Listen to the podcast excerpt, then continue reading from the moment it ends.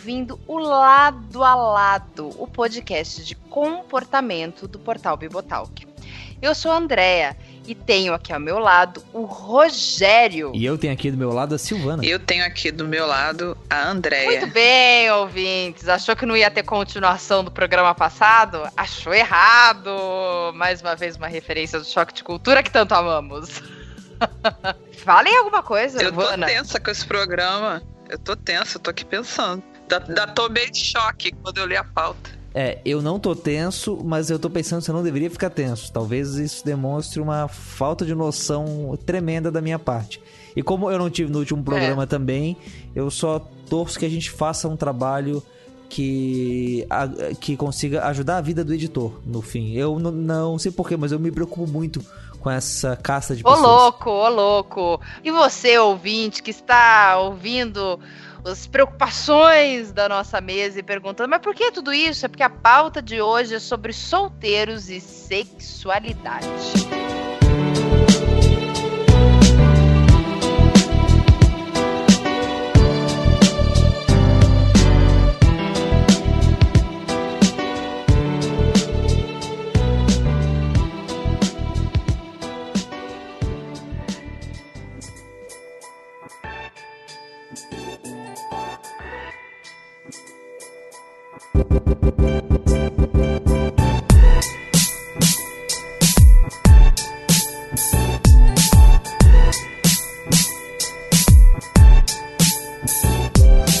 Pelo mundo afora, ser solteiro está ligado com a ideia de não ter compromisso.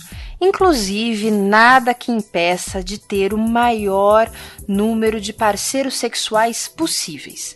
Dentro da igreja, entretanto, essa ideia sofre oposição. O sexo deve ser algo apenas entre os casados e os solteiros devem ser totalmente castos não só não ter relações sexuais, como também não consumir pornografia nem praticar a masturbação. Entretanto, além da pressão cultural, há ainda indicações médicas. Artigos aqui e ali apontam que a abstinência sexual pode causar males físicos, como a ansiedade. Além disso, é comum ler que é saudável que a pessoa conheça o próprio corpo, as partes erógenas, o que dá prazer. Será que uma atitude repressiva da igreja causa males aos solteiros? Entretanto, na prática, como fica isso? Realmente temos uma juventude santa? Como ficam as estatísticas sobre atividade sexual entre os jovens dentro e fora da igreja? Por que isso acontece? Isso muda entre homens e mulheres? Somos quadrados demais?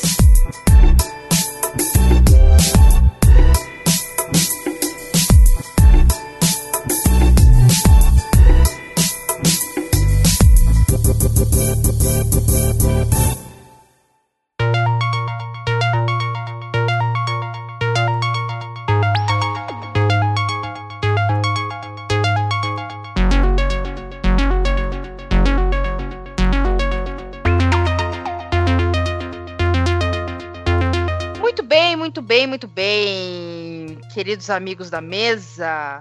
O que, que a Bíblia diz sobre a sexualidade dos solteiros? Existe algo proibido? Então, eu acho muito interessante que não há na Bíblia nenhum, nenhum capítulo onde Paulo chega e fala o seguinte, ó, senta aí e vamos conversar então sobre essa parada de ser solteiro e o sexo. E eu acho que uma das causas disso, talvez seja, não sei como é que vocês trabalharam isso no último programa, mas é que as pessoas se casavam cedo.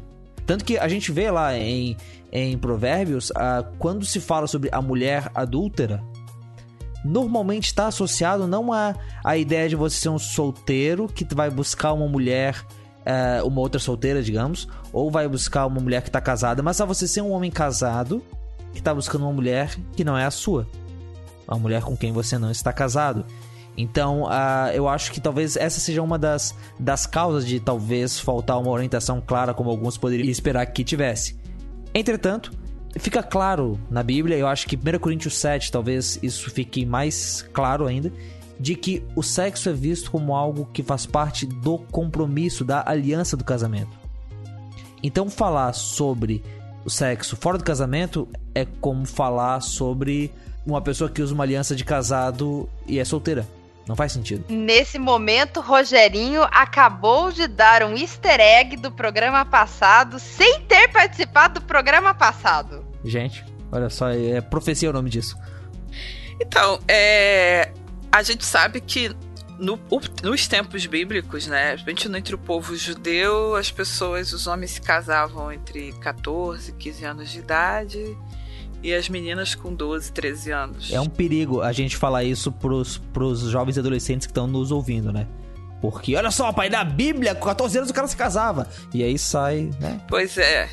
Mas só que assim, não é, não é que as pessoas naquele tempo se casavam cedo, é que a maturidade era alcançada muito cedo. É uma cedo. excelente resposta porque o pai pode usar. Será? Eu tenho minhas dúvidas, tenho minhas dúvidas. É, uma menina de 13 anos, ela sabia tocar uma casa, né? Ela sabia criar uma criança, ela sabia tirar leite da cabra, fazer queijo, entendeu?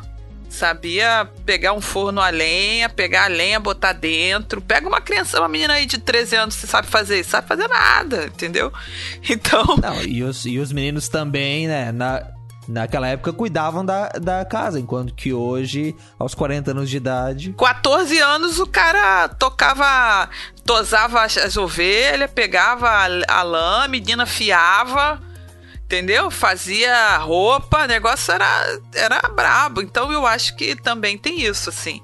Não é que as pessoas é.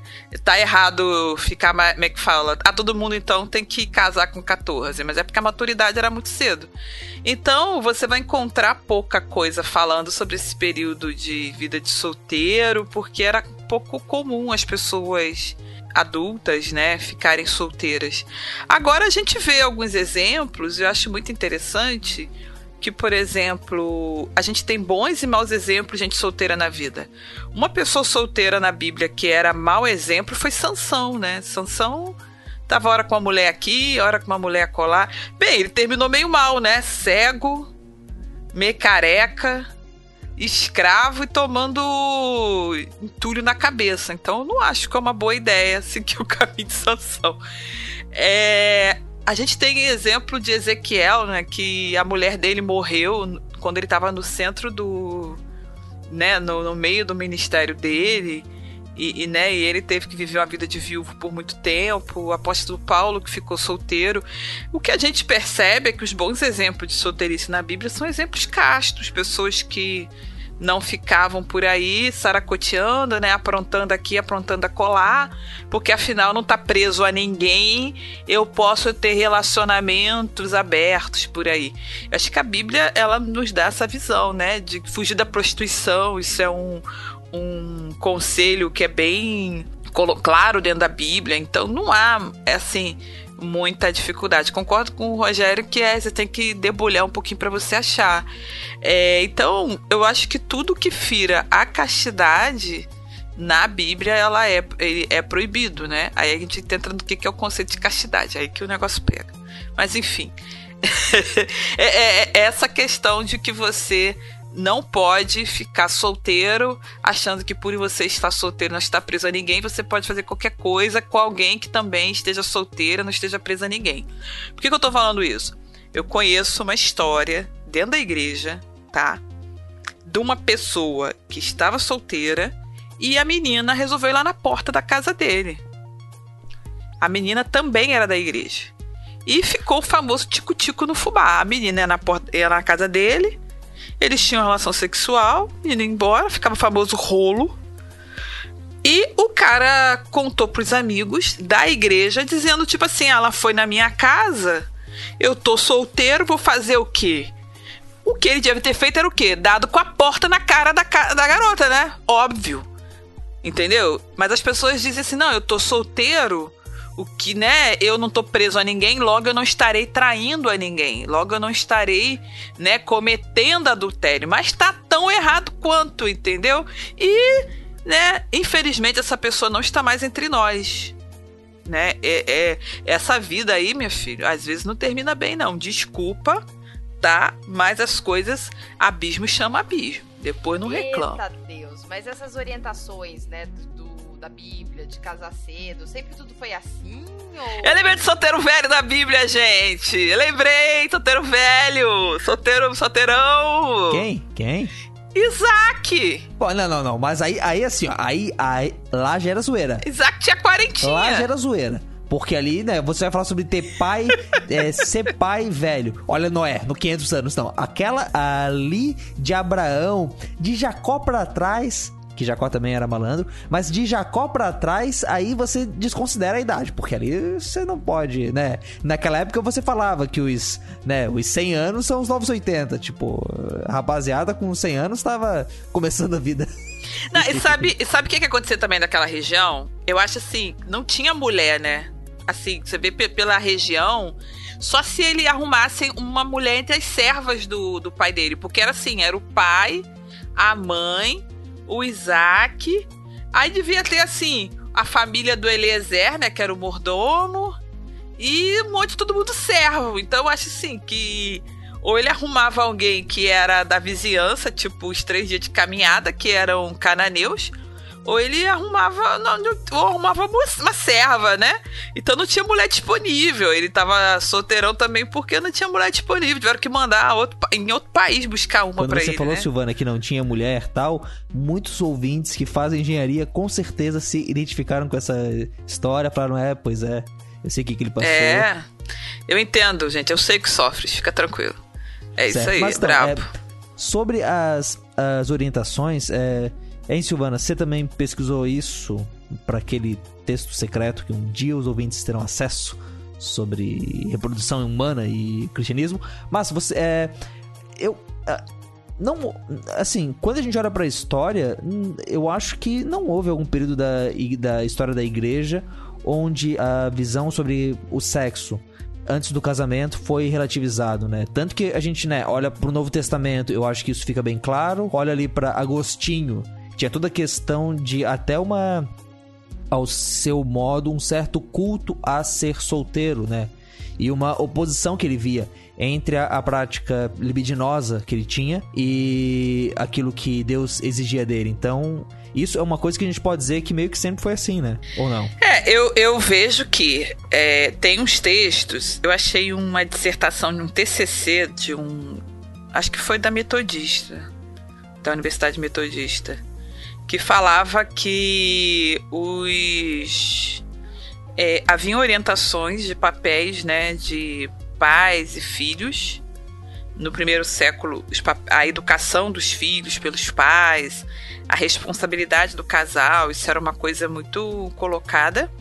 Mas é, conforme foi começando o medievo nós tivemos um culto à vida ascética né uma vida sem prazeres crescendo muito. Então, o, o que, que acontece é que você tem cada vez mais é o casamento seja desestimulado. E volto para um, né, alguma coisa que a gente já falou no programa anterior sobre como a mulher muitas vezes via numa vida monástica vantagens, né? Era, eram muito mais fáceis encontrar idosas dentro do mosteiro, dentro do de um convento do que é, fora, porque as mulheres fora morriam, né, de várias doenças, inclusive durante o parto. Né, eram muitos filhos, a mulher ficava viúva, ficava vulnerável. Então havia uma série de coisas e a mulher lá no convento, por mais parca que fosse a comida dela, ela tinha condição de fazer uma horta, era um lugar cercado, tinha muralha, era mais seguro. Então, de certa maneira, havia uma segurança. É, então, por conta do, de como era difícil você ter uma família naquele tempo, lembrando né, que a época medieval era tudo meio cada um por si, né? Tempo do juiz, assim, era cada um fazia o que bem entendia. Então você estava lá em determinado feudo, aí chegava o senhor do feudo e dizia assim: ó, só vai morar aqui quem der a esposa para eu ficar com ela uma vez por mês. Entendeu? Então tinha umas certas coisas opressoras assim, e você tinha que se submeter porque você não tinha opção. É, era muita doença, era muita praga, era, era uma, uma época muito difícil. Então você viveu uma vida é, mais isolada, afastada, era até mais seguro. Então eu acho que se a gente teve alguma orientação relativizada dentro do, da igreja não foi flexibilizando a conduta sexual. Eu fui, acho que foi é o contrário, né? É, era uma conduta de radicalização da, da castidade e quanto mais casto você for melhor né, o relacionamento sexual só para geração de filhos, a gente teve uma radicalização nesse sentido. É, acho que as coisas nunca foram liberadas, não, entendeu? E a gente às vezes ouve muita gente falando que é, ah, porque as pessoas interpretam mal a Bíblia, porque as pessoas têm uma interpretação repressora, não sei o quê. Sim, eu, eu acho que houve, tivemos tempos muito mais repressores do que a Bíblia comanda, entendeu? A Bíblia não mostra uma. A Bíblia mostra uma vida de liberdade, não uma vida de escravidão. Mas é, não é farra, né? Não é para ficar na, na farra. Bom, então a Bíblia nos mostra essa vida de liberdade, mas uma vida de liberdade em que a gente não pode sair pecando aí na farra, como você disse, né, Sil? Mas vocês veem na prática essa vida de liberdade sem farra é seguida ou não? O pessoal esquece e manda para lá. Não. O povo não. Se eu falar depende do contexto, você vai continuar dizendo não, né? Depende do contexto, concordo, concordo que, que não é não é generalizada a bagunça, concordo, mas que tem muita bagunça tem. Não, eu concordo. Eu vivo, por exemplo, eu já vivi contextos onde as pessoas eram muito certinhas e vi contextos onde era bagunça generalizada. Pois então. é. E, e assim, eu acho que uh, eu, eu me pergunto se não tem também aí uma. Não só contextos de, diferentes, mas uh, graus de liberdades diferentes também. Por exemplo, você pode ter um lugar onde o pessoal é certinho e nem se consome pornografia ou ter o outro onde uh, você vai ter uma repressão e os jovens vão ser, vão, é, ser mais fiéis é, proporcionalmente em manter uma castidade em relação ao sexo, mas vão consumir pornografia. Entende? Com uma regularidade ou. Mas, assim, é. Enquanto cristãos, é, é muito mais é triste a gente ter que admitir que, em muitos casos, isso tem toda a ver com toda a, a questão também de como que o evangelho, às vezes, é visto como uma coisa muito leve, uh, uh, uh, né? não há tanto discipulado no sentido de tornar as pessoas discípulas. E, obviamente, quando você fala com jovens solteiros, no nosso mundo hipersexualizado, isso vai acabar passando pro modo como eles lidam com a sexualidade deles, né? Então, é triste a gente ter que admitir, mas é fantasioso a gente admitir uma coisa diferente que essa. Pensando no grande contexto evangélico brasileiro. Não sei o que, que vocês acham. Complicado, né? Então, eu, eu já vi alguns trabalhos, assim, por exemplo, tem um, um artigo que saiu. É, saiu, saiu até no Gospel Prime, mas é traduzido, acho, acho que é da Christianity Today, sei lá que fala o seguinte, que nos Estados Unidos fizeram os estudos a, monitorando a atividade sexual dos jovens evangélicos de lá, tá? Jovens que se dizem professar religião evangélica. Entre 18 e 29 anos. Eles falaram que 80% dos solteiros lá afirmaram que já, tinham, já tiveram relações sexuais em algum momento da vida. E entre os, os solteiros não evangélicos eram 88%. Entre os evangélicos 80, 88 Pros Entre não... não evangélicos. Que, quer dizer, quase a totalidade é um grupo gigantesco, né? Então, assim, é, é, seria, a gente teria uma minoria de jovens é, evangélicos, a minoria, assim, quase extinta, né? Que estaria realmente. De 10? É, de 10, quase 9, de... né? Já tiveram vida sexual. Isso, ativa. entre os não evangélicos, entre os, os, não cristãos. Mas, assim, entre os evangélicos, de 10, só dois que não tiveram, não, não tinham vida sexual ativa até então. Cara, isso é, isso é assim, é praticamente você tá pregando, fingindo que tá pregando e o povo fingindo que tá obedecendo, entendeu? Embora assim, eu acho sinceramente que esse 88% do mundo, eu diria, aham, uh -huh, né? Porque provavelmente entre os não evangélicos a proporção deve ser bem perto de 100%. Nós, 12% é nerd, a gente é tímida, a gente fobia social, é, pode acontecer. Ai, não acho, não concordo. Assim, é claro que assim, outro dia eu tava conversando com uma jovem de 15 anos e, e ela eu perguntei assim pra ela, falei: "Ah, mas não sei se já tem vida sexual ativa com seu namorado?" E ela já e eu fiquei tipo, ah! Meu Deus do céu. Mas dentro da igreja é isso? Não, fora da igreja. Ok. Mas eu creio que existam muitos jovens que não estão dentro da igreja e que não têm vida sexual ativa. Eu, durante o colegial, tinha muitos amigos que não eram cristãos e não tinham vida sexual Uhum. ativa. Sim, sim. É, até porque. Não, então, mas vamos, vamos voltar, porque essa parte ficou muito confusa. Ficou meio bagunçada. Deixa eu voltar. A cada 100 solteiros não evangélicos, 88 já tinha vida sexual ativa.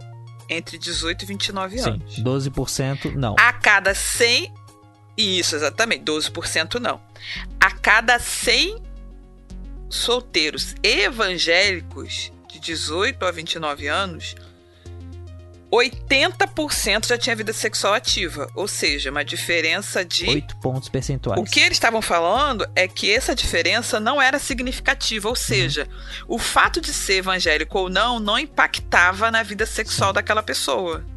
Entendeu? Não fazia diferença, porque esses 8% pode ser pelo acaso. A margem de erro. É, a margem de erro, exatamente. O que eles falavam é que. É, é, o que, que eles foram, foram olhar, né? Quais eram as causas? Então eles falavam em cultura popular, tipo, todo mundo faz sexo antes de casar, né? Eu não posso ficar por fora. A prevalência da pornografia foi colocada como causa. E a filosofia da vida faça tudo o que lhe fizer bem. Tipo, a questão do hedonismo, Faz né? o que tu queres, pois é tudo da lei, da lei. E aí, o que eles falavam é que parece que os solteiros evangélicos já não casavam mais cedo que os solteiros não evangélicos, que era uma coisa que as pessoas, né, sempre acharam, ah, evangélico todo mundo casa cedo, que já não era tanto assim lá. E aí eles falaram que aqui no Brasil eles fizeram essa pesquisa. O nome da pesquisa é O Crente e o Sexo, que falava que que os jovens brasileiros também não estavam envolvidos nessas campanhas. Então, eles, olha o que, que eles viram. Foram 6.700 evangélicos solteiros, de várias denominações. E dois terços desse grupo, 66%, já tinham praticado sexo. Ou seja, a cada três evangélicos que eles entrevistaram, dois já tinham, ti- já tinham vida sexual ativa. E eles falaram que entre 16 e 24 anos, olha que inclui menor de idade e a maior parte dos solteiros das nossas igrejas, que em torno de 40% das pessoas desse grupo já tinham praticado sexo. Considerando que a galera mais novinha é gente abessa, né? Então o que, que eles falaram? É, metade das pessoas que falaram que já tinham tido sexo, que era evangélica, falou que já foi depois de convertido, que não foi antes da conversão, aí se converteu ficou casto, que já tinha sido depois. E que desse grupo, que eles, todo mundo que já estava fazendo sexo, eles separaram quem fazia sexo depois de convertido, né, que fazia sexo antes de converter e se converteu, e a galera que sempre foi evangélica, desde pequenininho. E aí dessa turma que era adulta, é, já fazia sexo, se converteu e depois foi, né, continuou fazendo sexo, eles viram o seguinte, que 65%, ou seja, de cada 100, 65 pessoas estavam nesse, nesse grupo. Ou seja, eram pessoas que tinham feito sexo antes de se converter, se converteram. E É, depois de se converter, isso. E continuaram. mantiveram a prática sexual. Ou seja, quase dois terços de novo, né? É claro que assim, Exatamente. é, eu acho que a gente não pode desprezar aquele um terço ali no canto que se manteve casto, né? Glória a Deus.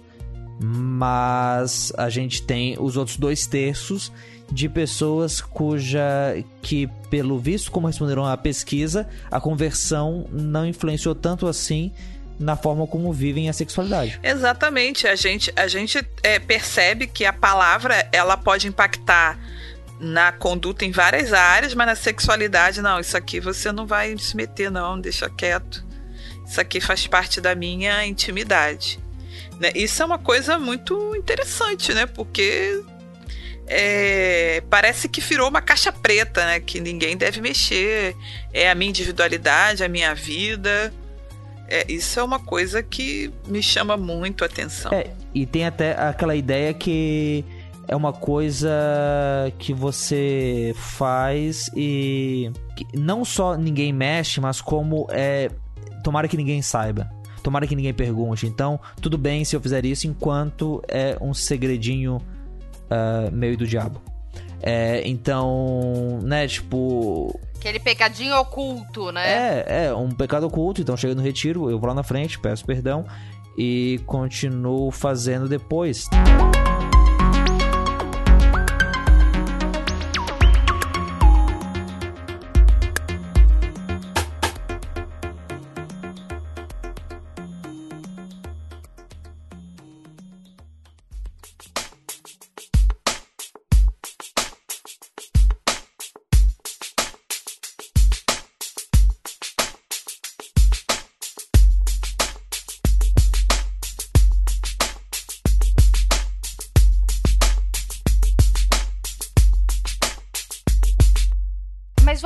Antes da gente continuar esse papo, queria definir com vocês o que afinal é castidade. Calma aí que eu vou abrir o Google. Não vou responder isso da minha cabeça mesmo. A pesquisa aqui, é essa pesquisa da BPEC, o link vai estar no post. Eu espero que quem fizer o post coloque lá. Foca principalmente na prática sexual, mas ela tem aqui uma parte também que é sobre é, outros aspectos. É, tem aqui, por exemplo, é pornografia pela internet. 67% dos jovens que responderam a, a pesquisa disseram que consomem pornografia pela internet.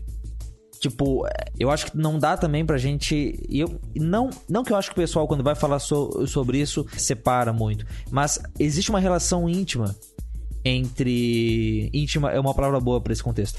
Entre a, a pornografia e entre o modo como você lida com a sexualidade fora do sexo e o quanto você consegue se manter casto, né? É meio bobo a pessoa pensar de que vai poder consumir pornografia pela internet e que isso não vai impactar em todas as áreas da, da sexualidade dela. Não, assim, se a pessoa consome pornografia pela internet, a vida sexual dela já tá completamente comprometida, porque ela vai ver ali num filme pornô uh, uma relação sexual que em nada, Sim. em absolutamente nada, reflete o que é uma relação sexual normal, saudável entre um homem e uma mulher. Ali ela vai ver uma, sei lá, é, situações é, degradantes para mulher. Pô, na questão não é nem posição, porque, enfim, né? A gente tem é, aí. É, posição? Dos, a, gente, a gente tem aí Cântico dos Cânticos, que nos dá toda uma. É o Kama Sutra Gospel, né? Posição é o de menos, Rogerinho. Posição é de menos. Posição é de menos. A gente tem ali. Rogerinho, o inocente. Graças a Deus pela sua inocência, Rogério. Não, mas a questão ali é que dentro de uma pornografia você tem situações degradantes, você tem vídeos em que é, o homem bate na mulher, que o homem, enfim, o, assim, a, então a atriz tá lá é, fingindo que tá chorando, com a maquiagem toda borrada. É, você tem vídeos, assim, de relação sexual de uma mulher com 10 caras ao mesmo tempo. É, você tem, sei lá, você tem vídeos Uh, tô falando isso pro, pro ouvinte se ligar, né? Porque às vezes a gente fala, ai, pornografia ó, não, não. Não, cara, é, é, é, é Playboy, tipo, na boa, se não é Playboy mesmo. É muito pesado. É uma coisa assim. Já, já seria ruim se fosse só isso. Mas é, é não é Game of Thrones. Pornografia não é Game of Thrones. Pornografia é algo, assim, muito pesado. Não, Você calma tem... aí. Pornografia também é Game of Thrones. Mas não é só isso. Não é. O Game of Thrones é, ó, é, é leve. Do que você pode em, em, encontrar pornografia, ela é uma invenção para deturpar a moral cristã. Então, se você acha que pornografia é, é, tolerável em algum nível, cara, vai se converter. Não, de... é, ou, ou, ou pelo menos assim, é, eu não seria tão. Talvez você já seja convertido, mas, cara, você tá com. Ou mina, você tá com uma visão muito errada, né? E, e, e eu, eu acho que a gente, né, a pergunta que a André levantou, o que é castidade?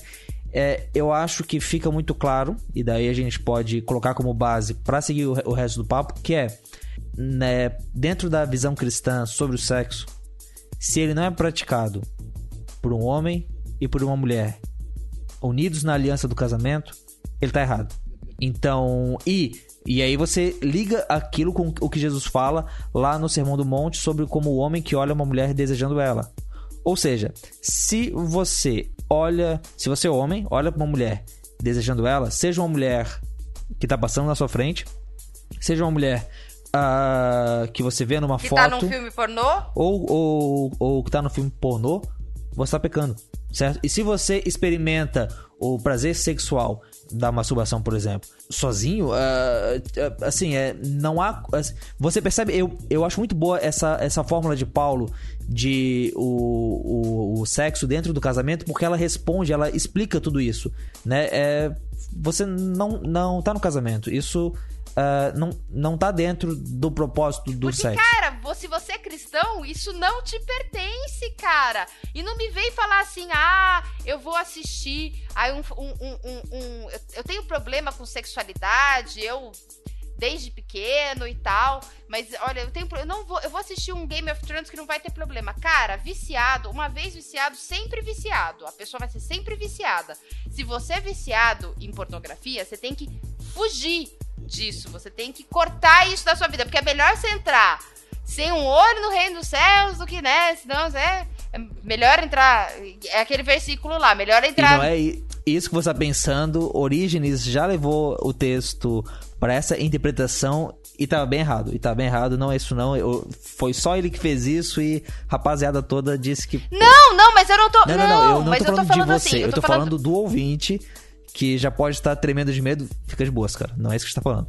Querida irmã. Não, guarda essa faca. É, guarda essa faca. Não, não é pra de você boas, fazer isso. Então, mas é, é eu, eu, eu acho que uma coisa importante também é só pra gente também não, não ficar, né, na, na superficialidade que as pessoas falam, né, por aí nas igrejas, é assim, o desejo sexual, ele é uma coisa, né, que conforme a pessoa chega na maturidade sexual, ela né, vai começar a ter, assim, vai, a menina tem lá seus 12, 13 anos, ela vê o menininho, né, mais bonitinho, ela vai ficar animadinha, essas coisas acontecem, o menino também é, faz parte do, do ato de você ser um ser humano. O lance é que nós, e aí volta porque a gente acabou conversando no outro programa. A gente colocou que antes da pessoa ter o compromisso do casamento, ela precisa ter imóvel próprio, ela precisa ter um salário, ela precisa ser chegada a determinado cargo na empresa, ela precisa ter o ensino superior, ela precisa ser pós-graduada, porque se ela fizer doutorado, ela já for casada, ela não vai conseguir fazer doutorado. Então, nós colocamos uma série de barreiras para as pessoas se casarem cedo. Entendeu? Nós colocamos essas barreiras e dissemos que a pessoa só pode se casar depois que ela chegar em determinado status social. E aí, agora, a gente quer relativizar a vida sexual por conta dessa, dessa imposição social que ocorreu. Então, se alguém me pedisse perguntar assim, Silvano, o que é, que é melhor? Eu me casar cedo né, para me manter é, puro sexualmente, porque o sexo dentro do casamento ele é puro, e eu ir galgando a minha vida junto com a minha parceira ou com o meu parceiro de vida, o meu esposo, a minha esposa, até chegar a uma vida social que alguém considere até mediana, vivendo bem na tranquilidade, ou eu abrir mão disso porque eu posso chegar além. Cara, não tem nem dúvida, é melhor você casar cedo. Entendeu? Agora, é, é, por que, que eu tô falando isso? Porque eu vi um vídeo sobre negócio de sexo antes do casamento, é, lá do Teologueiros, inclusive fica aqui a recomendação, e alguém foi lá e comentou, né? Ah, Deus estava trolando a gente quando colocou o pico de desejo sexual entre 18 e 25 anos. Primeiro que tá errada essa afirmação de que o pico de desejo sexual é entre 18 e 25 anos, meu filho, desculpa, mas você tá errado. Quando que é o pico? Quando que é o pico, ah, Silvana? sei lá, mas não é entre 18 e 25 não, gente. Com certeza que não. Não, a pessoa depois dos 30 ainda tem. Assim, acho que depois dos 30 a coisa começa a diminuir. Ô, oh, Glória, assim, Xanaia, é isso, fala, assim. Deus. E o desejo sexual é muito relativo, né? Porque vai muito da cultura, vai muito da, do grau de estresse né? Tem muito menino por aí, com 22, 23 anos, com problema sexual com ejaculação precoce, com problema de impotência por conta de estresse, consumo de álcool. Então não vem com essa de que, ah, sexualidade até os 25 anos é uma, é uma porcaria. Fora que é, é, a gente sabe, isso aí é dado científico, que essas pessoas muito novas, elas têm uma relação sexual de 2, 3 minutos e pensa que tá cantando de galo então, assim, é, é, uma baita de uma, de, uma, de uma falácia do desejo sexual. Mas aí, quando o cara falou assim, ah, porque o pico desejo sexual é na juventude, Deus tá trolando a gente. Não, não foi Deus que trollou ninguém. É a gente que começou a botar um monte de imposição social para as pessoas poderem se casar. Então eu, eu acho que a gente também. Acho que a igreja tem que repensar esse modelo, entendeu? Por que, que tem mais gente dentro da igreja solteira fazendo sexo do que casta? Não é porque as pessoas estão se tornando é, mais relativistas em relação à a, a, sua, a, a, sua ética, a sua moral. É porque nós, às vezes, impomos às pessoas determinados comportamentos que elas não podem suportar. A gente impõe que um casal comece a namorar e namore oito anos porque a menina tem que terminar a faculdade antes de casar. Quantas vezes eu vi pais chegando pro namorado da menina e falando isso? Ah, ela só vai casar depois de terminar a faculdade. E aí que que acontece? Esse casal acaba tendo relação sexual antes de casar. Entendeu? E aí alguém vai dizer assim: ah, mas por quê? Mas você acha que alguém vai ficar namorando tanto tempo? Nem todo mundo tem essa, essa resistência. Nem todo mundo tem essa persistência. Nem todo mundo, por exemplo, tem uma situação em que vai sempre ter um amigo para acompanhar numa saída, em que o pai e a mãe vão estar tá sempre dando atenção. Tem gente, às vezes, que quer que o filho namore 8 anos, 10 anos e não dá atenção, não conversa. Entendeu? Pensa, pensa que é só da mesada e que se Aí vire, eu acho então... que tem uma coisa. A gente falou na primeira temporada sobre educação sexual. E a gente sabe que tem muitos pais que falam que você não pode falar de sexualidade com o seu filho, que você não pode ensinar o seu filho o que é um pênis, o que é uma vagina, como que uma criança nasce, que isso você vai estar tá erotizando as crianças. Pelo contrário, quando você não dá uma educação sexual para essa criança, essa criança vai ali no início da sua juventude, na puberdade, vai começar a sentir alguns desejos, não vai entender muito bem. Aí, aquele coleguinha da escola que é mais saidinho, vai chegar. Ou na minha época, meu Deus, estou velha, mas na minha época chegava com uma revistinha, ai, deixa eu mostrar. Hoje nem isso, meu Deus, você tem, você tem celular.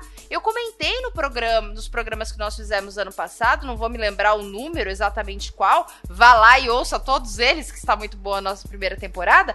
Mas eu comentei do, de, um, de uma amiga que deixou o, seu, o filho ver alguns vídeos no YouTube. O menino estava vendo vídeo de carro e de repente começou a aparecer sugestão de vídeo no YouTube é, com mulheres seminuas, porque lógico, um homem gosta de carro, um homem gosta de mulheres seminuas. E aquela criança de 5 anos estava ali exposta à erotização.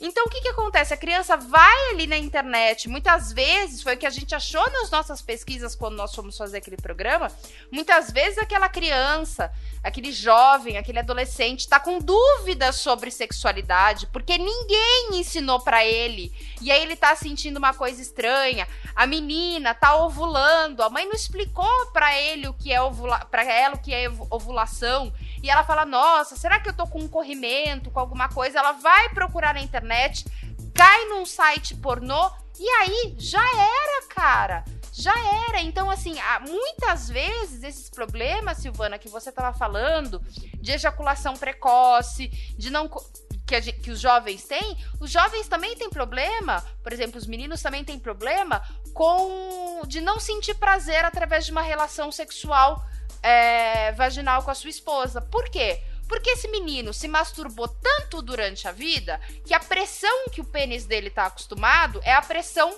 que a mão dele faz, que é uma pressão muito mais forte que a pressão que a vagina faz durante uma relação sexual. Então ele acha a relação sexual a coisa mais chata do mundo, porque ele não tem prazer. E aí ele até pode ter relação com a, com a esposa, mas no final ele precisa terminar na mão. É, aí, aí a gente tem que ensinar algum, algumas coisas de pompoarismo para essa mulher salvar esse casamento. Ah, Silvana, mas a questão não é nem o pompoarismo. Mas a questão não é nem o pompoarismo. Porque. É, mas o cara estragou, né? Estragou o piu-piu dele. Vou ser bem sincera, meu rapaz, que você que fez isso, você estragou seu piu-piu. E aí quebrou. É tipo o tipo botão do iPhone. Você quebrou, não tem o que fazer. Vai, não, vai ter que orar. Jesus, conserta o meu Bilal. Vai ter que orar. Pelo menos É, aí preciso é, orar. é, a oração pro botão do iPhone não vai funcionar. Quanto que será que vai sobrar desse papo? Não sei, não sei. É Só o uma- editor pode dizer. Não, a gente tem que botar a censura, censura 18 anos.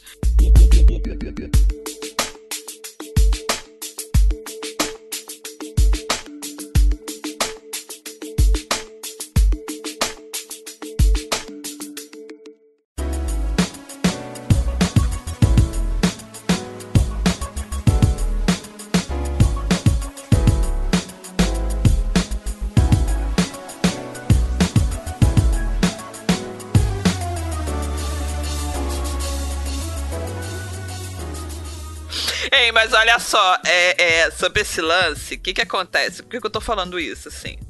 Porque eu acho que, eu sinceramente, eu acho que a nossa, as igrejas têm que rever esse lance de impor uma vida casta. Eu acho que tá certo impor uma vida casta aos solteiros e, ao mesmo tempo, criticar o solteiro que casa cedo, entendeu? Talvez a gente devesse armar esse solteiro pra ele trazer um bom casamento criticar cedo. também o solteiro que acaba caindo no pecado. Ai, meu Deus, que absurdo. Eu acho que assim, a gente tem que buscar uma vida de santidade, mas, cara, o solteiro que cai no pecado, ele.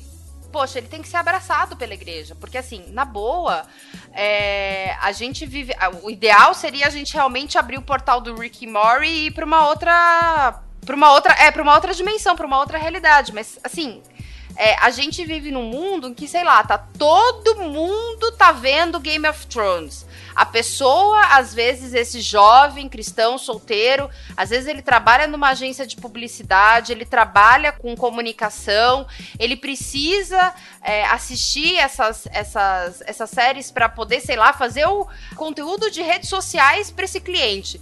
Só que, cara, a série tem uma cena que, pô, mexe com ele. Às vezes esse, esse jovem vai ver um filme é, bobinho, sei lá, né? Um Black Mirror. Vai ver Black Mirror, que é uma série, uma série que todo mundo fala. E aquilo ali, aquela cena ali de sexo que não tá mostrando nada, aquilo liga alguma coisa nele e o cara fala: Meu Deus do céu. Entendeu? Então, assim, se você tem problema com pornografia e isso mexe com você, assim, cara, se abstenha. Eu posso dar um exemplo de uma outra área que não tem nada a ver. Eu, por exemplo, fiz uma reeducação alimentar recentemente e descobri que eu tenho problema com refrigerante. Eu não posso ter refrigerante em casa. Porque se tem refrigerante em casa, eu simplesmente não consigo me controlar e falar: não, eu não vou tomar. Com outras coisas, com outros tipos de comida, eu não tenho problema, mas com refrigerante eu simplesmente não consigo. Eu sou viciada em refrigerante. Então não dá. Muitas vezes eu tomo refrigerante, como já aconteceu recentemente, de eu tomar o refrigerante e falar: nossa, que ruim, tá muito doce, amarrou minha boca. Mas, entendeu? Eu tomei. Então, assim, é a mesma coisa com qualquer vício. E o vício em pornografia também. E o vício em pornografia, ele é pior porque não é só você assistir. É você assistir. O seu corpo, quando você tá assistindo, ele reage. Porque é normal o seu corpo reagir. E graças a Deus que ele tá reagindo, né? Mas não desse jeito. Não é para ser desse jeito que ele reage. Deus não programou o seu corpo para reagir a um vídeo. Deus programou o seu corpo para reagir ali na sua relação com a sua esposa. Não sabe como é que tem que ser? Vai ler Cantares. Ali tá falando. Tem que ter muitas preliminares já aviso de antemão para você. E outra coisa também, Andréia. É, quando a gente fala de pornografia, uma coisa importante que a gente tem que falar é o seguinte: você falou muito sobre pornografia e Game of Thrones, não sei o quê. Cara, a conduta não é, não é, não é assim, ah, se você vê uma cena de relação sexual no Game of Thrones. Cara, eu, nesse sentido, eu concordo com. Não, eu concordo com o Iago Martins. Ele falou que chega a cena de sexo numa série que ele tá assistindo e pula. Eu tô fazendo, eu tô, assistindo o mecanismo com os meus pais. Quando tem cena de sexo, meu pai mesmo fala: "E lá, vai começar, não sei o quê". A gente E hoje em dia, cara, é muito fácil a gente é, pegar a setinha, entendeu? Porque antes você adiantava e você ficava no ponto errado. Toda hora você ficar indo e voltando, né? Então você vê a cena de sexo umas cinco vezes antes de acertar o ponto. Hoje em dia, com a velocidade é, é muito controladinha, e você vai vendo os quadros, você passa aquilo ali rapidinho, entendeu? Então você realmente tem, você tem que ser radical. Não dá para você manter a, a, a, pureza nesse sentido. Você vendo cena de sexo na televisão, você vê uma vez, você vê duas, você vê três. Eu, eu percebo, cara, teve uma série que eu parei de assistir porque todo episódio tinha uma cena de sexo totalmente despropositada, pelo menos uma, que não tinha a menor lógica de ter. Entendeu? Não tem como. É, e, e eu acho assim, tipo, é. Eu acho que vai além da ideia, é pecado ou não. Porque talvez alguém pode dizer. Ah, mas faz parte da narrativa, essa cena aí ela é, é importante. Eu colocaria assim, é ruim. Para boa parte de nós, assistir uma cena de sexo numa série vai ser ruim e vai trazer consequências não desejadas pra gente. Sendo assim, veja, uh, se eu sei que algo me faz mal, eu mudo. Eu deixo de fazer isso, né? A, a, a tava falando ali sobre a, o refrigerante. Ela parou por quê? Porque ela vê que o refrigerante faz mal para ela. Não é sobre ser pecado, não. É sobre fazer mal, em primeiro lugar. Certo? É, se você é solteiro, você deseja viver a castidade, assim, você não vai pular uma cena só porque você. Ah, se não pular essa cena, Deus vai aparecer aqui do meu lado e vai me fulminar. Vai vir o, espada, o anjo da espada. É, não. É... O anjo da espada mole do Sael vai te pegar. N não, não. É, a, a ideia é, vai te fazer mal. Certo? Você vai sair depois, você vai ficar pensando naquilo. Ah, aquilo vai mexer com você. Então, uh, eu, eu acho muito interessante olhar por esse modo, porque é, é, é um outro jeito, né? Não é uma, um, um legalismo que a gente decide seguir ou não. É, pelo contrário, é o preço que se paga para se manter a liberdade. É, e, e também eu vejo assim, é, se eu ficar vendo cenas de sexo que rolam na, na TV, ah, mas é porque eu tô vendo filme, pô, apareceu uma cena de sexo, o que, que eu podia fazer? É, isso, gente, não é coisa nova. Você pegar, é, acho que é Instinto Assassino, é um filme que tinha o Michael Douglas e a Michelle Pfeiffer. Não! Michelle Pfeiffer não! Sharon Stone. Isso, da fatídica cruzada de pernas. Que foi a cruzada de pernas, né? Que foi a cruzada de pernas mais famosa do cinema. Uma coisa totalmente sensualizada e até pornificada, de certa maneira, né? E que foi um ícone de uma geração, etc e tal. Quantas vezes tentaram, né? imitar essa cena. Cara, se eu não puder pular essa cena, porque alguém fala assim, não, mas se você pular a cena, você vai perder a essência da narrativa, porque é, tem tudo a ver com o que ele fala ali. Gente, vou ser bem sincera, isso aí é um golpe para te fazer assistir pornografia, entendeu? O cara enfia a trama no meio da pornografia para te obrigar Aliás, é, o cara enfia a trama no meio da pornografia pra te obrigar a assistir pornografia. Isso é uma baita da sac uma sacanagem que estão fazendo com você, entendeu? Então eu, eu penso que nós precisamos, entendeu? Ser mais inteligentes. A gente não pode cair nessa bobeira de acreditar que você tem que assistir por isso. Agora, é, o importante também, e isso também eu aprendi no mesmo livro que eu comentei do, no programa passado. O Tem a Benção de Ser Solteiro, do Gary Haynes, e depois ele escreveu Em Busca do Amor da Sua Vida. E uma coisa que ele fala é sobre pureza sexual. É, nós buscamos a castidade não pra gente fugir do pecado, porque a gente tem medo de ir pro inferno, ou porque a gente vai ser amaldiçoado no casamento depois, mas é porque a gente quer agradar a Deus com a nossa vida. E isso tem que ser um, um, um anseio nosso. É, eu acho que é esse que é uma coisa que a gente, a gente perdeu ao longo do tempo. Nós esquecemos porque a gente precisa ser casto. Não é para agradar o pastor, não é para tocar no louvor, sabe? A gente precisa porque é uma coisa que agrada a Deus. E a nossa vida tem que ser um culto a Deus contínuo. Quando eu tô no banho, quando eu tô deitado na minha cama, quando eu tô vendo televisão, quando eu tô na internet, quando eu tô vendo um filme, tudo é culto a Deus. E aí? Como é que você tá cultuando aí?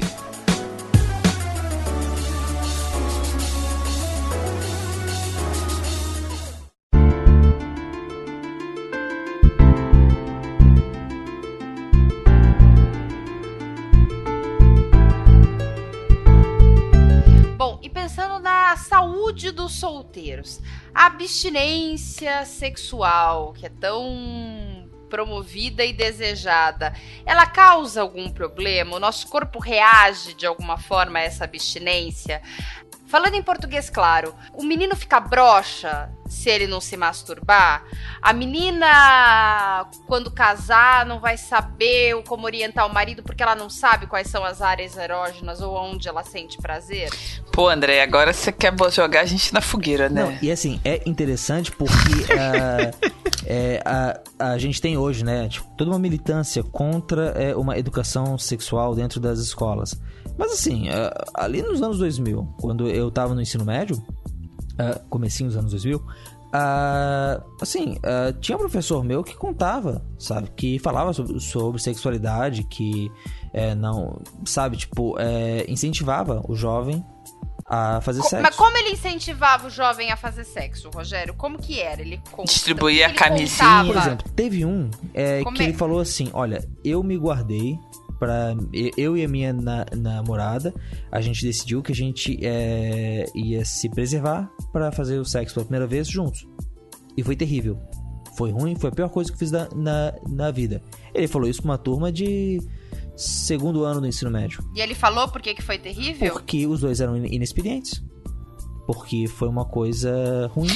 Quer dizer, se ele tivesse aprendido com uma pessoa mais experiente, teria sido melhor, porque ele saberia lidar melhor com a situação. Foi isso que ele, foi a mensagem que ele transmitiu. Ah, então ele queria, ele queria então dar um show para namorada dele, para então no, esposa dele e mostrar o quão ele era maravilhoso sexualmente. E ele ficou decepcionado porque eles estavam aprendendo juntos e realmente na primeira relação a coisa não é tão bacana assim. E a gente e todo mundo aprende com o tempo. Isso. Que pena que esse, que esse cara não conta. Mas é que bom, uma visão diferente da, da, da que eu tenho. Eu acho que é muito bom você se guardar pro seu casamento, porque você vai ter uma relação com seu esposo, com a sua esposa, com seu marido, enfim, e você vai ali aprender junto com essa pessoa. Olha só que bacana. Porque sabe o que, que acontece depois? Se você tem vários parceiros, você tem uma relação com um, aí você tem com outro, aí você tem com outro, aí você fica depois comparando. Você fala, ai, fulano era assim, a anatomia do fulano era assado, fulano fez isso, fulano fez aquilo. Mas voltando ao problema, a, voltando à questão, a abstinência causa algum problema? Então, Andréia, eu, eu, eu acho que não há, assim, não há nenhuma razão pra gente dizer que a abstinência sexual seja uma doença, cause algum problema, né? Eu acho que isso que é uma coisa que a gente tem que deixar bem claro. E não precisa estar tá solteiro para ter abstinência. Existem pessoas casadas que vão ter vida de abstinência, por exemplo um problema de saúde do parceiro, né, que o impeça de ter atividade sexual, você vai ter que viver em abstinência também, ué. Ou você vai ter que, é, com o seu parceiro, é, encontrar outra forma de prazer, não sei. Mas você não vai poder ter. Vamos dar um exemplo, né? Às vezes a pessoa tem uma doença neurológica lá, séria, que a impede de ter relação sexual. O homem tem um problema assim. Quer dizer, a mulher, ela não vai, ah, então agora eu vou arrumar outro marido porque esse aqui não me dá mais prazer. Entendeu? Então a abstinência ela é uma situação possível. A gente tem que parar de dizer que o sexo é o, é o profile e que todo mundo tem que fazer sexo, senão você tem uma doença. Né? Existem várias situações na vida em que as pessoas param de fazer sexo. Ou as pessoas nunca chegam a fazer sexo. Isso é um ponto, uma, uma coisa que você tem que conviver com isso. É, a questão também da, da abstinência pode ser até uma forma de disciplina, né? Então a pessoa é, mostra, demonstra autocontrole.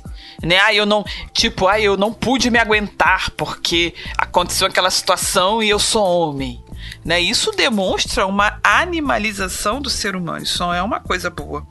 É, em termos de consequências médicas, assim, pegando assim de mais da área de saúde, o que os autores debatem muito é a questão da ansiedade. Né? Eles dizem que as pessoas talvez que tenham um desejo sexual reprimido, ou seja, a pessoa fica excitada, a pessoa tem desejo de fazer sexo, mas ela é reprimida para não fazê-lo.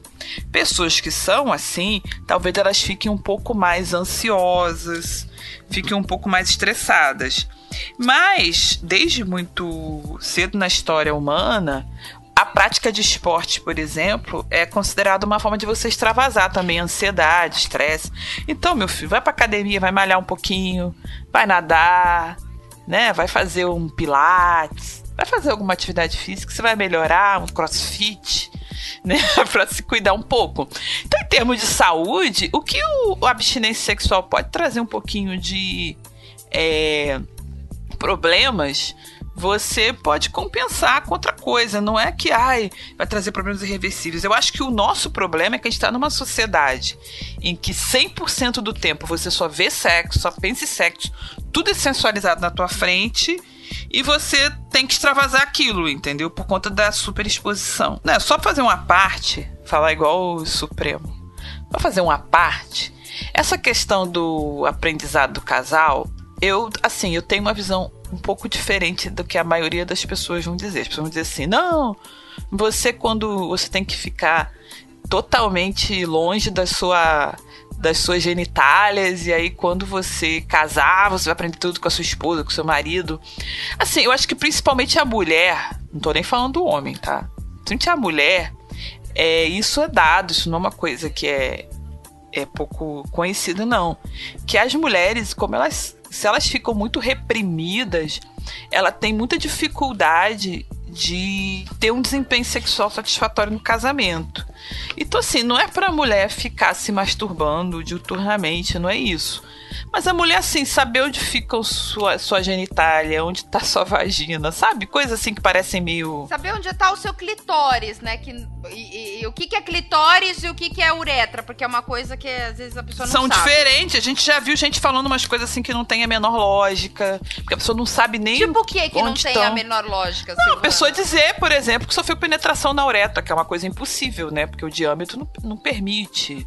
A, a, gente né, sabe que a mulher tem certas partes do corpo que são mais é, excitantes do que outras. Então a mulher se conhecer, saber que partes são essas, o que, que, ela, que tipo de toque é um toque agradável, que tipo de toque é um toque desagradável. Acho que isso é uma coisa boa. O que, que acontece? A maioria das pessoas que formulam o nosso entendimento cristão sobre se tocar, sobre masturbação, sobre essas coisas, são homens. E eles sempre associam que, ah, pra pessoa poder descobrir sua zona erógena, ele tem que necessariamente estar pensando em outra mulher, estar pensando em outro homem, tem que estar diante de pornografia, tem que estar diante de alguma literatura erótica, tem que estar sofrendo algum estímulo visual, né, ou auditivo de é, pornografia ou de adultério. E assim, não necessariamente, que a gente tá falando não é da pessoa ficar por aí, né? Fazendo exploração sexual extrema o tempo todo, não é isso. Mas as pessoas têm que se conhecer antes de se casarem, sabe? As mulheres não sabem nem como é que é a depilação delas, sabe? A mãe que determina, eu já vi isso. Não, porque eu chamo a depiladora para depilar minha filha e, e ela depila assim assado. Calma aí, cara, entendeu? Acho que a gente tem que, que. As pessoas têm que tomar posse da sua sexualidade nesse sentido. Não necessariamente a, a sexualidade tem que envolver pornografia, tem que envolver por masturbação, entendeu? Tem que envolver essa erotização, mas você tem que tomar, saber como é que é o seu corpo, o que, que você gosta, o que, que você não gosta. É, saber se aquela cafungada no cangote o seu namorado sabe dar em você antes de você casar. Porque às vezes o cara chega mordendo a tua orelha, cara, e é super desagradável. Só que você não fala pro seu namorado porque você fica com medo. O cara chega mordendo a orelha, assim, você tem vontade de dar um tapão nele, e você não fala porque você fica com medo. Então vira pra ele e fala assim: olha só, eu não gosto de mordida na orelha. Eu acho isso feio, isso me, me, me angustia, isso me estressa, eu não quero isso. Você tem que falar pra ele, o cara vai ficar mordendo tua orelha a vida toda. Quando você tiver velhinho e ficar viúva, você vai se libertar daquela mordida na orelha. Já pensou nisso? Isso é muito. Eu dei o exemplo da mordida na orelha, mas poderiam ser outras coisas, entendeu? Exato, exato. É, cada um pensa no exemplo que poderia ser. Ah, ou não pensa. Mas, ah, é, mas eu acho que assim, existe uma. Eu acho que pode ser perigoso, dependendo de quem escuta isso, a forma como o que vai fazer com essa informação e com essa ideia. Concordo. Né? Tipo, alguém pode, a pretexto de se conhecer, se entregar ao, ao pecado e muito mais do que buscar, digamos, um conhecimento sobre si, buscar o prazer. Por exemplo, voltando ali no caso das, da própria pornografia. Eu, eu acho que existe uma diferença entre você, por exemplo, ir assistir uma, uma, uma, série, tem uma cena de sexo explícito ou uma cena que dá a entender, e você desvia o olho você, caramba, que droga, tal. Ah, né? Tipo, tá vendo no, no celular, abaixa a telinha, e aí fica vendo até a hora de. que, que pode ver de novo. Isso é muito diferente da pessoa que assiste a série, sabe que vai ter pornografia e quer assistir. Numa é uma coisa incômoda que aparece no meio do, do, do caminho. Na outra, é na verdade o objetivo. Talvez ela até comece a assistir Game of Thrones, não é porque gosta de fantasia, é porque gosta de gente pelada. E eu acho que isso é um desafio, é, isso é um, é um li, limite que vale a pena ser trabalhado. Mas a pessoa, ela pode. Ex, ex, existe uma diferença entre ela se conhecer e existe uma diferença entre ela se masturbar, se manipular com o objetivo de ter prazer. E chamar isso de, ah, não, eu, tô me conhecendo, eu tô vendo uh, o que que eu posso fazer, eu, eu tô me, me descobrindo. Assim, se a pessoa ela se entregar uh, uh, descoberta, ela vai, nossa, né? Tipo, ela vai vai procurar na, na, ela ela pode na internet procurar técnicas de masturbação. Né? Ela pode de, é, e ler sobre o que, que ela pode fazer, entende? E eu, eu, eu não acho que isso é uma descoberta boa, que vai ser saudável pro professor. Mas existe uma distância entre isso que eu tô dizendo e isso que, que você falou, né, né, né Sil? Ah, de que coisas não vão bem, uhum, ou que você uhum, tem que rever uhum. sua vida, do que um pecado. Então, por exemplo, ah, o rapaz tá se sentindo, tá se masturbando. Cara, você tem que pensar, o que, que você tá ocupando seu tempo, né? Por que você está procurando prazer não, nisso? Não, exato, exato. São os problemas que a gente vive nesse comportamento. Então, por isso que a gente não deve sequer incentivar. Mas eu acho que assim, é, mesmo que a sua vida. É, por exemplo, o caso que você citou antes, Silvana, do, do cara que só consegue ficar relaxado quando se masturba. Talvez seja melhor. E aí eu não sei é, o, o, o que o conselho médico vai dizer. Tô tentando jo jogar um pastoral mas talvez seja melhor você ficar ansioso do que você. Não, eu acho que o cara que tem esse problema, ele tem que procurar ajuda. Não, esse cara tem que procurar Porque ajuda. Porque né? se você simplesmente cria na sua mente a ideia de que eu vou fazer isso para isso me aliviar, para isso me dar prazer, claramente tá errado. Claramente tá errado, certo? Não vai te fazer bem, certo? E independente do que você ouviu aqui, assim, é, a nossa mente é muito criativa em criar desculpas pro pecado. Não usa nada disso para esse fim. A ideia aqui não é a gente achar brechas, não é a gente chegar à conclusão de que, ah, ok, autoconhecimento, então beleza, eu acabar me masturbando, ok, eu preciso saber como é que eu gosto uma mulher, então deixa eu acessar uns sites pornográficos, uh, sabe, tipo, eu, eu não posso entrar no sexo sem saber como as, no casamento sem saber como as pessoas fazem isso, então deixa eu assistir uns vídeos, isso é uma curiosidade terrível, é uma curiosidade maligna e ela se veste de uma busca de conhecimento que no fim das contas é só uma desculpa para você alimentar a sua libido. Eu, eu acredito que é, o, não é, é o, o, o, plano que Deus tem pro sexo, não é o, o alvo da vida. Gosto muito quando Paulo fala lá em 1 Coríntios 6 que o corpo, né, o, o, pessoal chega na, na malandragem e pergunta, né, o estômago foi feito para alimento, né, Paulo? E aí dá aquela balançadinha de dedos para poder dizer que, olha, se o corpo, se o estômago foi feito para alimento, o meu corpo foi, foi feito para o sexo também. E Paulo fala, é, mas os dois foram, o, os dois queimam no inferno, o corpo e o estômago. A gente não foi feito pra sexo. É, a gente vive numa sociedade muito erotizada, muito pornificada. Eu acho que a pessoa também que tá pensando o tempo todo em sexo, ela tem que fazer outras atividades, entendeu? Tem que se distrair um pouco. Se o cara tá precisando, por exemplo, se masturbar para se aliviar, para tirar a ansiedade, eu acho que ele precisa fazer outra atividade, né? Procurar ajuda, né? Porque isso aí não é porque ele vai, ele vai, ele vai casar e ele vai querer fazer sexo com a esposa para tirar a ansiedade. E assim, o que que é, ele tá pensando? Como assim, é, volta naquilo que a gente falou antes sobre a a pornografia e sobre o preço que se paga por uma mente pura. É um preço que tem um retorno muito importante, muito precioso. é a importância de ser uma mente pura. Porque se você não tem uma mente pura, começa, você já tá pecando. A masturbação vai ser só a forma de você exteriorizar isso. Ou a, a, busca do. Você entrar no site pornográfico vai ser uma forma de você alimentar esse seu desejo. Mas a luta por manter uma mente pura.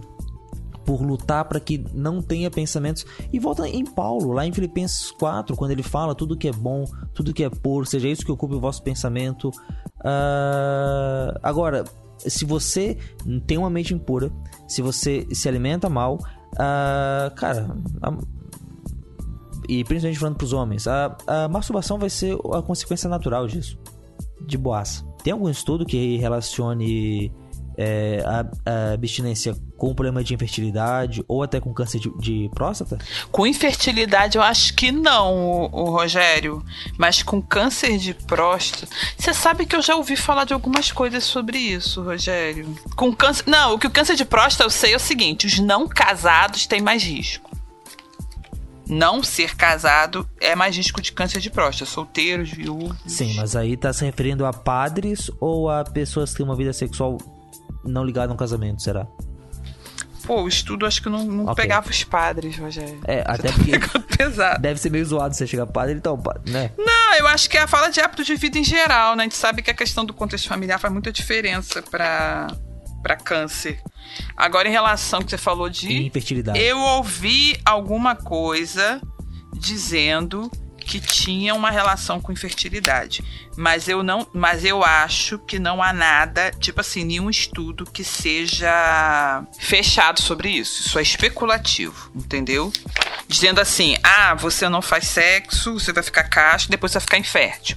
Eu acho que isso é especulativo, não existe essa coisa. Até porque o que eu vi, por exemplo, a, a frequência de atividade sexual entre casados, na média, é maior que a dos solteiros, tá?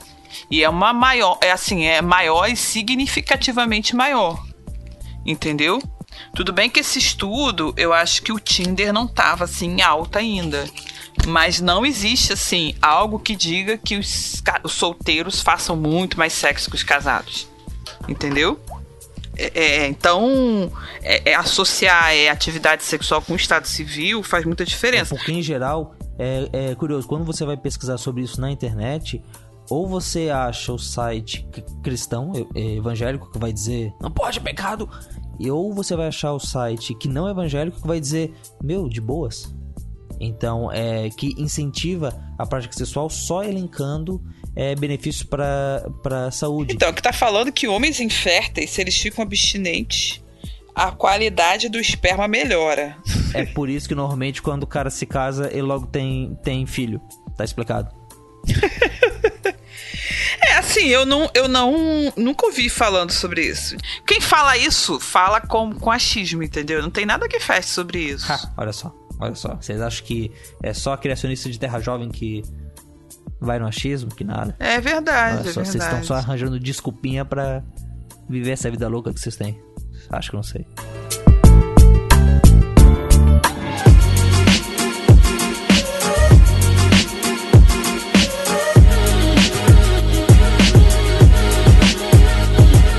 Se a gente entende que a Bíblia ela tem uma moral sexual, ela traz, aliás, a Bíblia.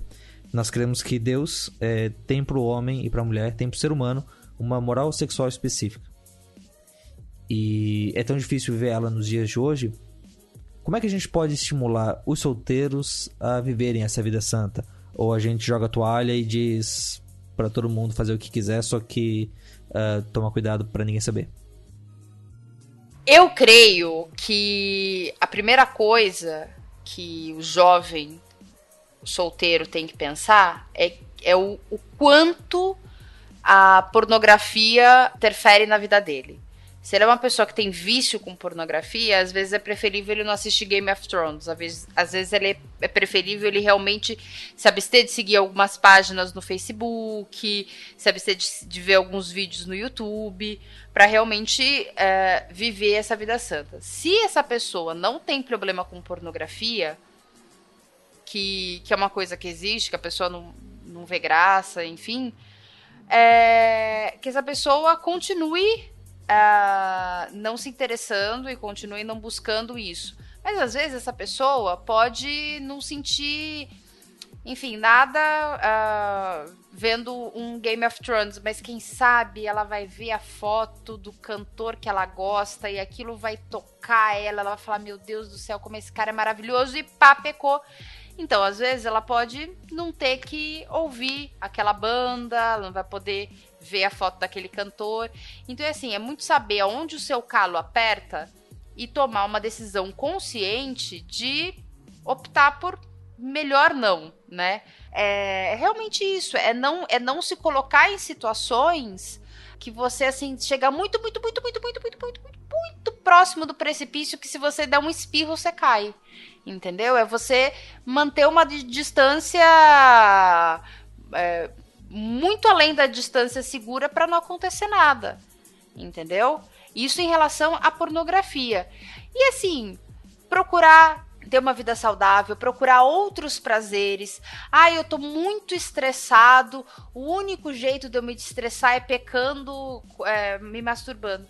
Cara, então, assim, procura fazer uma atividade física, procura, é, sei lá, fazer uma pintura, procura fazer outras coisas que também te dão prazer, mas que. As, ah, mas demora, o prazer é rápido. É, o prazer da comida também é uma coisa rápida. E assim, às vezes o resultado pode ser o que você. pode não ser o que você quer. Então, né, eu acho que é procurar, assim, ter amigos, sair, ter uma vida ativa né? Procurar um entretenimento saudável.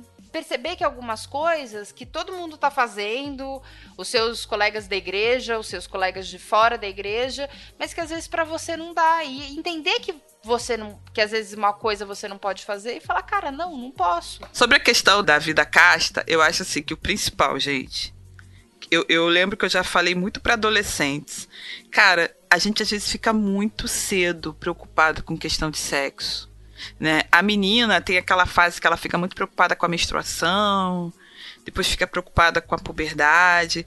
É, é, eu, eu penso assim, que principalmente nós, né, que somos cristãos, cara, vai pensar em outra coisa, é, vai pensar em estudar, vai concentrar em estudo, vai, sabe, aprender uma coisa assim que é super legal, super prazerosa, aprender a cozinhar, sabe, pegar um alimento ali in natura, transformar num prato para você comer, vai é, pensar na sua vida profissional, vai estudar. E se você é uma pessoa que percebe, poxa, o meu relógio biológico está me dizendo que eu preciso encontrar um parceiro para minha vida, eu preciso ter alguém para caminhar comigo.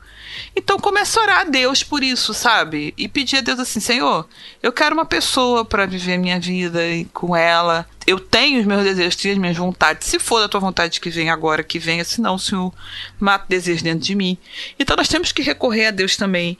E assim, sabe? Fazer atividade física, não ficar descontando em comida.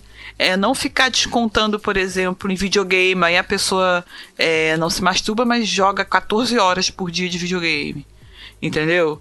É, não faz isso, mas é, sei lá, joga futebol todo dia, que tem que jogar futebol, fica cinco horas no crossfit. Tudo que é vício, tudo que é exagerado, é ruim. Eu acho que uma das virtudes da vida cristã é te ensinar moderação, sabe? Moderação na comida, moderação no exercício, moderação no sexo, moderação em tudo moderação no videogame, né? Moderação no, no tempo que você passa diante de uma rede social. Então, tudo que for moderado é saudável, né? É fazer bons contatos. Se você tiver, assim, muitos amigos, você sai com seus amigos, você vai ter menos oportunidade de pecar. Se você é uma pessoa que não pode ficar diante de um computador sozinho, porque senão você vai acessar site né, pornográfico, ou. A gente tá falando de site pornográfico, vídeo pornográfico, mas tem muita coisa assim que é acesso a, a sexo é, imoral e a gente não tá falando, por exemplo. A gente deu uma pincelada nas revistas, né? Então, se você tem dificuldade, pô, tem, tem banca de jornal que só tem revista assim na vitrine. Cara, passa em outra esquina. É, você fica em conversas inconvenientes em rede social. Se necessário, deleta a rede. É, pessoa às vezes está em grupo Em grupo, até de grupo de Telegram. Tem grupo de Telegram ligado. Essa coisa assim de bate-papo sensual. Então corta isso. Você tem uma namorada que quer ficar conversando com você no telefone, falando de coisas que sejam muito excitantes. Cara, dá uma direta da menina. Se a menina continuar, ela não é pessoa para você. Ela não tá te respeitando. Mesma coisa pro rapaz, né? A gente fica brincando, mas assim. Às vezes um grupo de WhatsApp no trabalho, né? Que manda, que tem alguém que manda imagens, você pode falar, olha, você me desculpa, eu, né, eu vou, não, não quero ficar aqui, eu não, não gosto desse tipo de coisa. Ai, ai, você é isso, você é aquilo, ah, uma Não, sai do grupo, sai do grupo. Porque assim, se eu tivesse num grupo de trabalho e as pessoas ficassem mandando pornografia, eu saía do grupo. E aí alguém ia falar assim, o chefe, ah, você tem que ficar lá. Eu não vou ficar lá. Não vou ficar num grupo que tem pornografia, eu não sou obrigada a ver pornografia. Então a gente precisa se impor. Então, se você tem problema porque você fica em rede social e logo aparecem conversas inconvenientes, então coloca teu computador na sala, entendeu? Do lado da televisão. Que aí você vai estar tá ali navegando e vai estar tá todo mundo vendo. Entendeu? O seu celular, você coloca filtro. Você, tem que se impor também. Você tem que fugir das oportunidades que pro mal, entendeu? É, essa coisa do, do celular na, na sala. É, antigamente se falava muito e aí veio o smartphone, o, o capiroto trouxe o smartphone, colocou na mão das crianças tudo e aí deu no que deu. Mas, é, mas sim, né? Tipo, eu, eu acho que o mais importante, o disso que você tá falando é ver que é uma luta e pensar em estratégias para essa luta criar dificuldades para você é, evitar que peque, entende? Que podem ser tão simples quanto às vezes você desligar o celular ou você passar a não usar o celular é, junto com você quando você vai dormir. Se esse é um horário onde você vê que ele te ajuda a pecar. Mas é existe uma luta. Eu vi uma frase uma vez que eu acho muito, muito legal que ela fala é, que tão forte quanto o rio são as margens que o contêm. Então a gente fala muito sobre a força que tem no desejo sexual, por exemplo. Mas existe também uma força nas margens que direcionam ele para um fim específico e não fazem ele ficar transbordando por aí. Então, nós somos chamados para uma luta. Talvez nossa sociedade, quando você junta a sexualização, a hipersexualização em todos os lugares, né? Silvana, você falou aí do, de revista, de, de banca de revista. O Instagram, às vezes, no Instagram, Facebook, notícias, tipo, quantas pessoas não tiveram acesso à pornografia por causa desses escândalos tem aí de, de vazamento de imagem. De vazamento de. Aí você vai, você lê a notícia, pô, mas será mesmo? Tem várias formas de, de você chegar. A questão é, você vai lutar? Ou você vai desistir? E nós, é claro, você tem grupos aí é, não religiosos é, contra a pornografia e eles têm todas as, as dicas para você fazer isso. Mas nós, como cristãos, acho que temos um chamado mais urgente do que esse. A gente não faz porque vai nos fazer mal, simplesmente. A gente não faz porque nós temos um Deus, a gente não faz porque o nosso corpo não é nosso.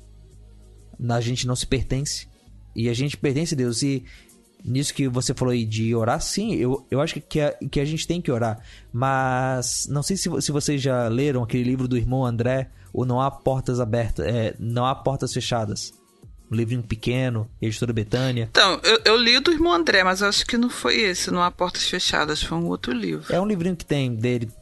Eu, é, eu, eu li o Contrabandista de Deus, Isso. eu li outro livro. É outro. Esse aqui eu peguei um tempo atrás na biblioteca da igreja e tá até hoje na minha estante. Desculpa aí, rapaziada. Devolve a biblioteca, Rogério. Roubando da biblioteca da igreja. Mas ele fala uma coisa que eu acho incrível. Ele fala sobre perseguição e ele diz que. Ele comenta da oração dos irmãos em Atos 4. E ele fala que, poxa, Atos 4, o contexto ali, chegaram os irmãos, eles estavam pregando, aí chegou a rapaziada do templo, prendeu eles, só que não deu pipoco porque o, o pessoal tava olhando, né? Então levou eles com toda. Eu tenho certeza que o guarda lá do templo de Jerusalém devia ter tanta elegância e delicadeza quanto um, um policial militar hoje, né? Então devia ser uma coisa maneira. Aí eles levaram para os sacerdotes, eles falaram: olha, parem de falar de Jesus, por favor é, e os caras falaram: olha, a, a gente vai continuar falando. E aí vem o conselho de Gamaliel tudo mais, e eles são liberados. Então eles vão orar com a igreja.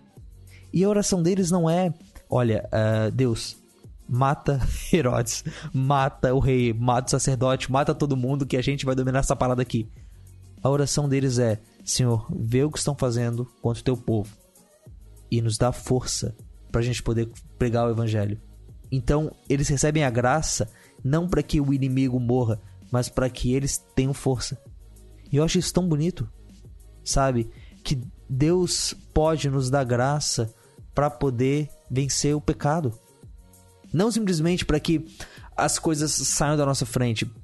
E isso não quer dizer que você não vai lutar e você não vai deixar de fazer algumas coisas, mas ele vai te dar aquela capacitação interna pelo Espírito Santo para te fazer e não só não desejar ver pornografia, mas contemplar e amar a Jesus.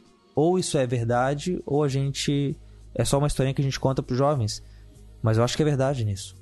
E eu acho que é um chamado que nós, como cristãos, devemos obedecer. E tem, e tem uma coisa que antigamente o pessoal adorava falar nas igrejas e que hoje caiu de, caiu de moda. Muita gente acha cafona, mas é o famoso fugir da aparência do mal, né? Então, é, os casais estão namorando, aquele namoro que todo mundo tem gosto, né? Que só fala, ah, as famílias estão felizes. Aquele conto de fadas. Aí, cara, o casal sai sozinho. Quando sai sozinho, o negócio fica esquisito. Não é que todos os casais são proibidos de saírem né, sozinho, tem que sair levando alguém junto.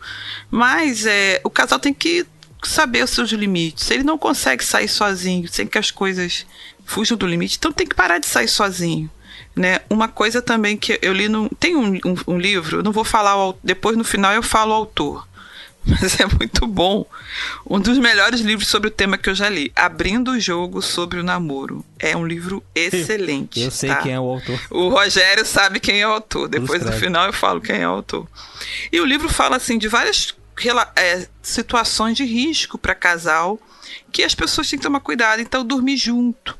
Né? Às vezes o casal não tem relações sexuais mas tem aquele costume de dormir junto, coladinho.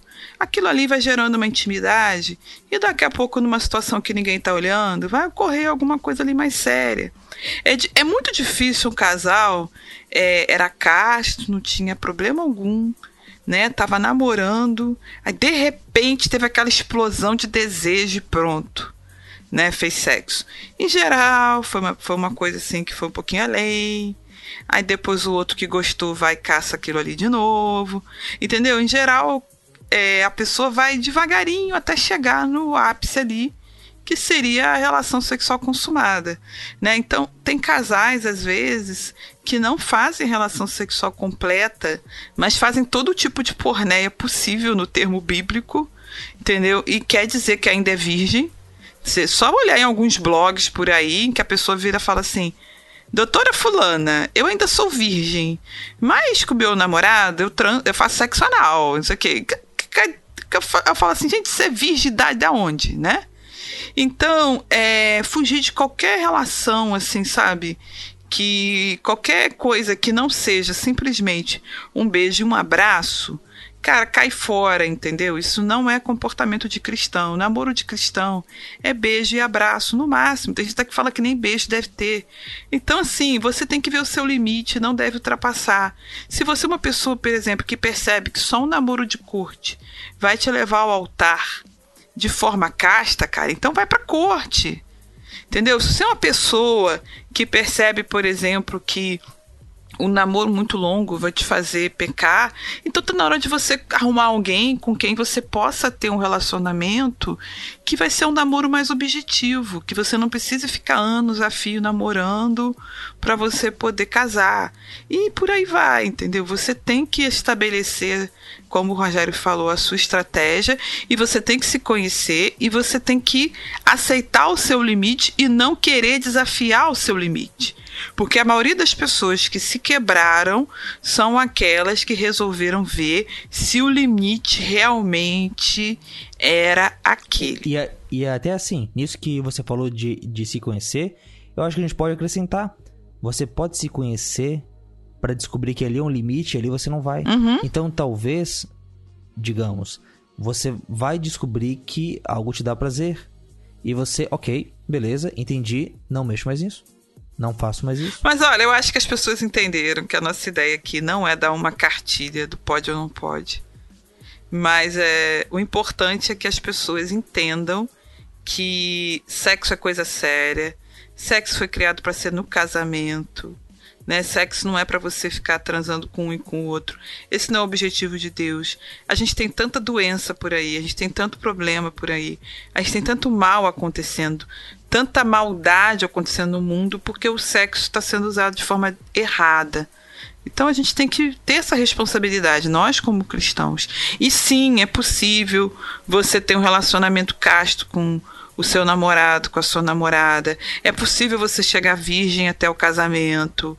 É possível é, você que já teve vida sexual né, ativa antes de casar, você permanecer casto e depois casar com alguém dentro da igreja. É, é, não existe isso de ah, carne é fraca. Carne é fraca é uma pinóia, porque a carne é fraca, mas o espírito está pronto, entendeu?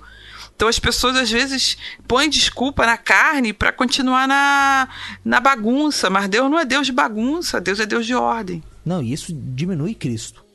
A, a carne é fraca, então, cara, então é isso? Cristo te salvou para você continuar vivendo na sua própria carne e tentando se erguer? Desculpa, mas a sua teologia tá errada. Se alguém fala isso, se alguém acha que a, a, vida que tem, a fraqueza que tem, é uma desculpa, caramba. E por outro lado, é... eu acho tão precioso o texto lá de Hebreus, quando fala que Cristo foi homem como nós e que nós podemos chegar diante dele no trono da graça. Então a gente pode chegar diante de Cristo e Cristo foi tentado. Cristo foi tentado na área sexual, com certeza né? Senão não não não estaria escrito que em todas as coisas foi tentado como nós, mas sem pecar. Mas ele não pecou. Ele venceu. E ele venceu como homem completo, como ser humano completo. E pelo Espírito Santo a gente tem graça de poder fazer isso.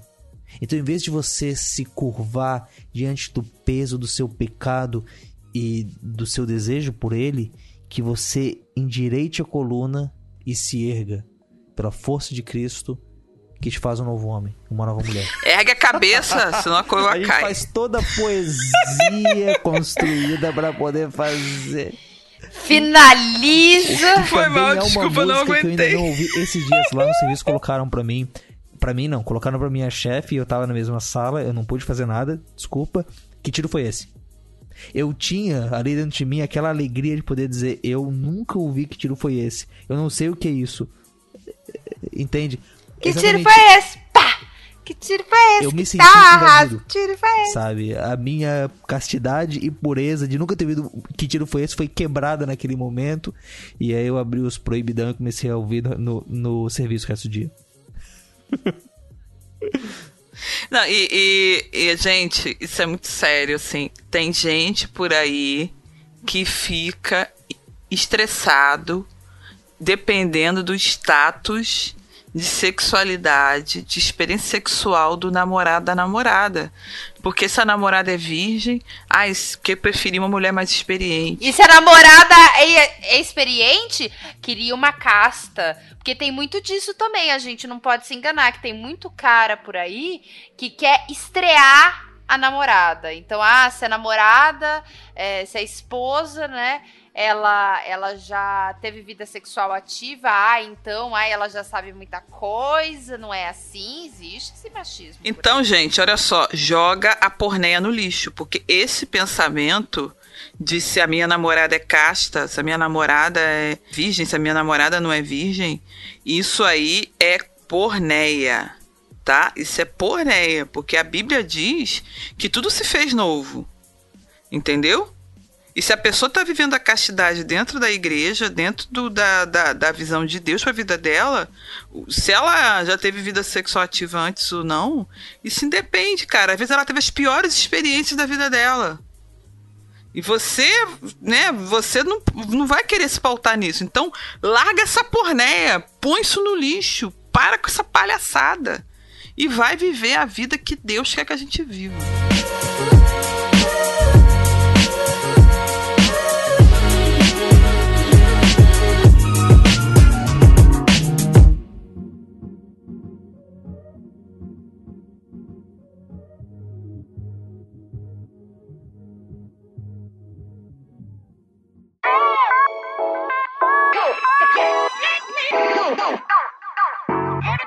Muito obrigada por estar ao nosso lado nesse episódio do Lado a Lado. Se você gostou desse episódio e tá cheio da unção e quer compartilhar, né, pros amigos, uh, colocar no grupo de WhatsApp, uh, talvez não vale a pena colocar no da família, você vê aí. É só você compartilhar ele e você pode usar o link, né? Se você tá ouvindo isso aqui no, no aplicativo ali, tem um botãozinho de compartilhar. Se você tá ouvindo no navegador, copia o URL e joga lá pra rapaziada. E você também pode falar com a gente, melhor, com elas, com as meninas, mandando e-mail para ladoalado.bibotalk.com. Deixe o seu comentário totalmente educado, tá? E próprio para a faixa etária sem imagens ou vídeos ou links impróprios, tá? E sem bolts pornográficos da Rússia, na postagem deste episódio em www.bibotalk.com. Lá você também encontra o link para o nosso grupo fechado Telegram, um grupo onde não entra pornografia além de sugestões de livros para se aprofundar no tema. E é um grupo onde, ao contrário daquele Redação Fora do Éden, aquele grupo medonho que tem lá, não se discute política. Não, não, não tem política, né? O pessoal só debate no... Eu prefiro ficar quieta sobre isso. Não, beleza. Se você quer treta que não seja política, vai pro, pro Telegram. Se você agora quer política, vai lá pro Fora do Éden. Pode jabar aqui, podia? Pode. Claro. Diga onde te encontram por aí nas webs. É, uh, talvez você já tenha ouvido, mas sabe aquele podcast que também tem ali no, no, no Bibotalk de notícias e que você não escuta porque, ah, cara, que, que, que maneira notícia, jornal, nem é importante isso. Ha! Ele é o Fora do Éden e se você ouvisse, você ia me encontrar lá, o que não é grande coisa, mas também tem bastante ah, entrevistado ah, bom, gente maneira, histórias incríveis que você vai curtir. A Andrea teve lá no episódio que saiu em março os dois episódios de março, a Andrea tá lá. E se você quer ver um programa onde ela não fala tanto, aquilo dali é um raro caso. Vai lá, dá uma olhada, sério. É, porque eu só falo. Eu só falo menos que os ministros do Supremo. Sim, sim, exatamente. Essa gravação durou 11 horas.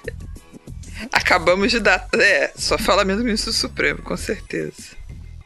Acabamos de datar o episódio. Hoje eu estive lado a lado com o Rogério. Hoje eu estive lado a lado com a Silvana. Hoje eu estive lado a lado com a Andrea. E hoje você esteve no lado a lado.